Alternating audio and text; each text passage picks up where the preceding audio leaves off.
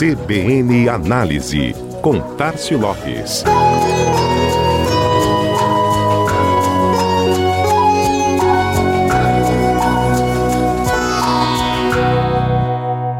Franco crescimento na década passada, explosão em 2020 e manutenção de alta mesmo com taxas reduzidas a partir de então. O retrato do consumo online no Brasil mostra um mercado ainda em expansão e com números a cada período mais impressionantes. Um levantamento realizado pela Magis 5, startup que desenvolve soluções para integração entre os principais marketplaces e plataformas de e-commerce da América Latina, mostrou que o e-commerce na região deve atingir a marca de 4,9 trilhões de dólares até 2025.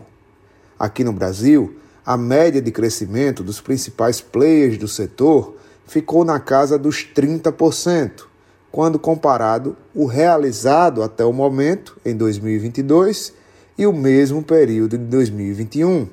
Dados de algumas marcas importantes, inclusive, simbolizam e ajudam a compreender esse processo. O Magalu, por exemplo, apresentou um crescimento trimestral de 13%, com uma escalada acumulada de 149% nos últimos dois anos, e as vendas digitais representando 72% de toda a sua receita, número que até 2020 já era expressivo mas representava 53% de tudo que a empresa vendia. Já o grupo Americanas, antigo B2W, cresceu 22%, chegando a uma receita líquida de 6,8 bilhões de reais, motivada principalmente pelo seu fortalecimento logístico. O Mercado Livre, outro gigante do setor, se tornou a marca mais valiosa do segmento na América Latina e emplacou 32% de alta, com resultados também consistentes. Um dos dados que chama a atenção do estudo é o despertar do consumidor para a compra de artigos não considerados usuais anteriormente nos carrinhos de compras online.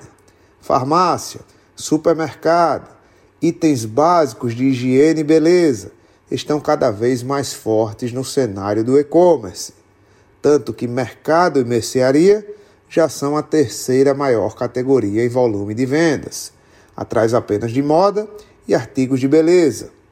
A alimentação também ganha força. Não à toa, o grupo holandês Prozos adquiriu a fatia remanescente de 33,3% do iFood por 9,5 bilhões de reais, passando a ser o maior controlador da companhia.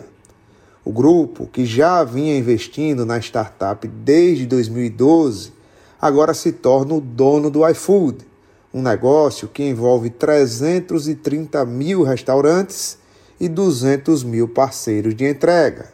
O acordo prevê o pagamento inicial de 1,5 bilhões de euros e um adicional de 300 milhões de euros a partir dos resultados alcançados nos próximos 12 meses pela companhia. Gigantes virtuais que prosperam com resultados reais. Este foi mais um CBN Análise. Tárcio Lopes, da Chama Publicidade, para a CBN Maceió.